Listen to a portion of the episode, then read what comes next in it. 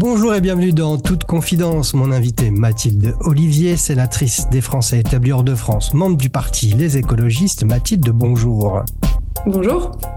Madame la sénatrice, vous êtes la Benjamine de la Haute Assemblée. Alors, quatre mois après votre arrivée, quelles sont vos premières impressions sur le Sénat? Euh, Mes impressions, elles sont euh, partagées. Elles sont euh, bonnes pour mon arrivée personnelle, mon intégration dans le groupe des écologistes, ma collaboration avec avec les partis de la gauche. mais elle est aussi difficile parce que j'arrive dans un contexte qui politiquement est difficile avec les textes euh, qu'on a votés ces, ces, derniers, ces derniers mois. Je suis arrivée avec un premier texte sur lequel j'ai dû débattre autour de l'interdiction de l'écriture inclusive, ce qui montre le niveau euh, aussi de démagogie euh, parfois de, de la droite au Sénat parce c'était un texte qui avait c'était une, une, proposition de loi qui avait été déposée par l'extrême droite du côté de l'Assemblée nationale et puis on a enchaîné très rapidement en ce début de mandat pour moi par l'examen du projet de loi immigration. Alors ça c'est pour euh, le côté un peu euh, un peu euh, disons difficile politiquement. Mais après il y a des choses qui qui sont positives et qui donnent de l'espoir. On a travaillé et je me suis beaucoup mobilisée autour d'un certain nombre de sujets sur lesquels on pourra peut-être revenir mhm. aujourd'hui. Tout à fait vous parlez là de votre intégration dans le groupe euh, écologie, solidarité et territoire. Juste pour notre gouverne personnel, le, le groupe est composé de 16 sénateurs. Est-ce que c'est suffisant quand même pour faire entendre sa voix, là, par exemple, sur le, euh, la proposition de loi écriture inclusive ou lors du débat sur l'immigration, juste pour voir si cette proportion est quand même euh, audible.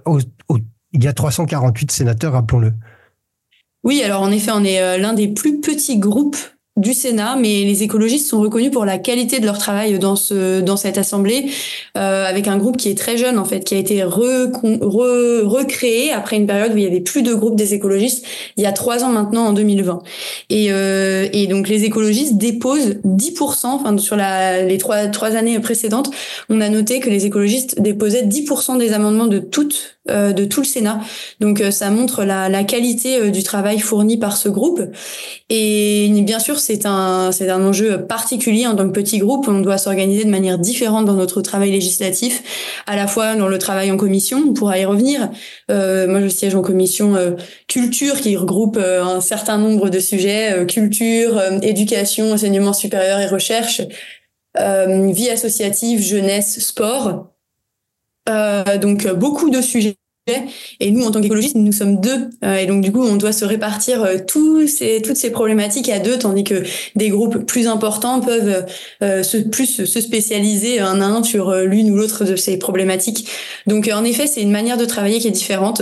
je suis aussi en commission des, des, des, affaires, européennes, vice-présidente de la commission des européennes, des affaires européennes.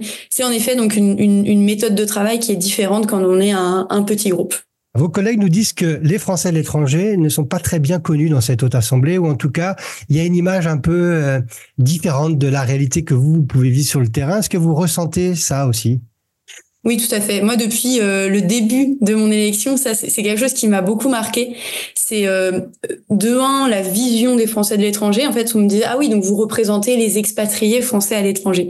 Et depuis mon arrivée, je bats en brèche dans mes interventions, dans mes dans mes euh, dans mes entretiens avec des journalistes cette cette image des Français de l'étranger. Dit non non, on n'est pas juste des expatriés. On représente une diversité euh, de profils de Français installés à l'étranger, des binationaux, des personnes qui sont installées, là depuis des fois 10, 15, 30 ans à l'étranger, qui vivent là, qui sont euh, dans couples binationaux éventuellement, euh, qui voilà, j'essaye de, de, parler de cette diversité de notre représentation, enfin de, de, de nos compatriotes à l'étranger concernant euh, cette, cette diaspora à, l'étranger, au cours de la campagne et sur nos antennes, vous nous aviez dit d'ailleurs, j'ai envie de changer les choses. Alors, Mathilde Olivier, quelles sont vos priorités justement pour les Français de l'étranger et qu'allez-vous défendre ces prochaines semaines au Sénat? Alors, mes priorités, elles sont euh, celles qui sont euh, au cœur de la vie des Françaises, des Français de l'étranger et sur lequel on a un impact en tant que représentation nationale et par nos liens, bien sûr, avec avec l'administration, le vote des budgets. Mes priorités, j'ai commencé à les défendre déjà euh, depuis euh, depuis mon élection, puisqu'on a commencé avec l'analyse, enfin l'examen du projet de loi de finances de la sécurité sociale et du projet de loi de finances. C'est bien sûr les besoins pour le programme 151 et le programme 185, qui sont les budgets principaux pour les Français de l'étranger. Et puisque je siège en commission euh, en charge des questions euh, culturelles et éducation, ce sera euh, notamment autour de ces sujets que j'ai envie de m'investir. Donc toutes les questions autour de l'enseignement français à l'étranger, et à le mettre d'ailleurs aussi, disons, faire le lien aussi avec la politique nationale sur les questions d'éducation, d'enseignement.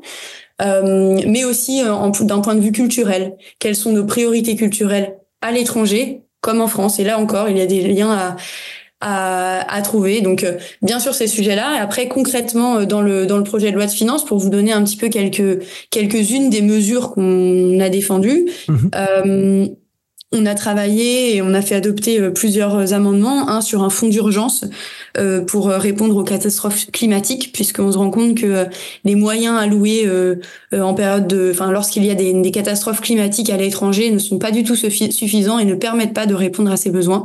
J'ai été personnellement juste avant d'être élue directement euh, touchée par ce sujet puisqu'on a eu des inondations très importantes en Slovénie qui faisaient partie de ma circonscription consulaire auparavant, avec des enjeux autour de la mobilisation des équipes du consulat, bien sûr, euh, et de l'ambassade en Slovénie, euh, du soutien à tous les touristes qui étaient euh, français, qui étaient à ce moment-là en, Slovénie, et aux quelques personnes qui étaient installées dans les zones inondées de Slovénie.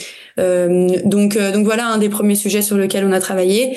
Autour du rapatriement aussi de femmes qui souhaiteraient pouvoir avoir accès à un IVG et euh, ce n'est pas et pour lequel ce n'est pas possible dans le pays euh, dans lequel elle réside. Donc euh, voilà un autre sujet sur lequel nous nous sommes mobilisés. Et puis bien sûr sur les questions de bourse scolaire, de CFE. Caisse des Français de l'étranger, hein, CFE pour nos auditeurs. La CFE, c'est Caisse des Français de l'étranger. Voilà, donc pour porter des budgets plus importants aussi pour les bourses scolaires, pour les AESH aussi, donc et puis pour pour la pour la CFE, euh, je pense que ce sont des priorités pour nos compatriotes partout dans le monde que de pouvoir avoir accès à une éducation de qualité pour leurs enfants et à euh, une couverture santé. Vous aviez aussi porté, Mathilde Olivier, pendant la campagne, l'idée de lancer des états généraux sur la représentation des Français de l'étranger. Est-ce que c'est quelque chose sur lequel vous avez envie de travailler? Et si oui, s'il y a déjà des étapes de prévues ou un, appel particulier pour l'organisation de ces états généraux mm. pour la, sur la représentation des Français de l'étranger? Pour l'instant, je pense que la première étape, c'est euh, qu'à nouveau, le groupe d'études sur les Françaises et les Français de l'étranger se réunisse. C'est un groupe d'études qui avait été lancé lors de la mandature précédente. Là, on est dans la phase de re, euh, reconstruction, enfin reconstitution du groupe. voilà, c'est ça, euh, de, de, de, ces groupes d'études, des différents groupes d'études sur euh, sur différents sujets euh, qu'il y a. Donc, je pense que la première étape, c'est d'avoir ce, cette, première réunion du groupe d'études pour ensuite y travailler, euh, travailler à ces états généraux de manière collégiale avec les collègues, puisque je pense que c'est quelque chose qui a pendant la campagne sénatoriale été porté par beaucoup d'élus et qui entre d'ailleurs dans une réflexion plus globale qui se fait vraiment jour euh, là actuellement au Sénat autour du statut de l'élu. C'est quelque chose qui vraiment est discuté aussi, euh, bien sûr, en France, parce qu'il y a vraiment une crise de la représentation, une crise euh, dans de, des statuts des élus, voilà, partout sur le territoire. Et je pense que c'est aussi quelque chose qui pourra être ancré dans cette réflexion. Euh, Mathilde Olivier, en conclusion, comment s'organise-t-on pour aller à la rencontre de ces administrés quand sa circonscription est composée des, Français vivant partout dans le monde? Et à travers cette question, c'est surtout celle de, la, de votre empreinte carbone qui se pose aussi. Mm-hmm.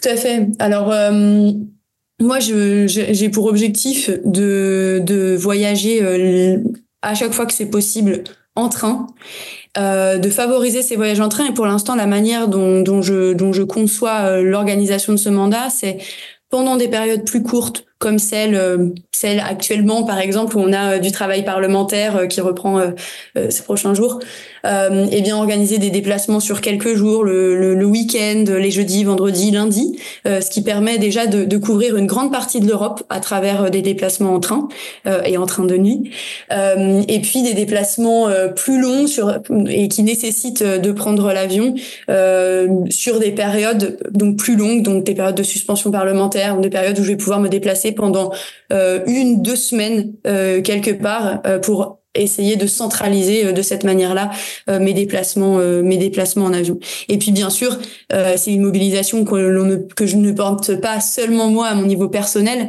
mais que nous en tant qu'écologistes nous avons porté dans ce projet de loi de finances par exemple et que que nous continuerons à porter autour du développement du train, euh, du développement des, liaisons ferroviaires partout en Europe, le développement des trains de nuit aussi, euh, la taxation du kérosène sur euh, sur les avions. Voilà, voilà quelques-uns des sujets sur lesquels il est important pour nous de nous mobiliser. Eh bien, merci beaucoup Mathilde Olivier. Merci. En toute confidence, c'est fini pour aujourd'hui. On se retrouve très prochainement sur lesfrançais.press.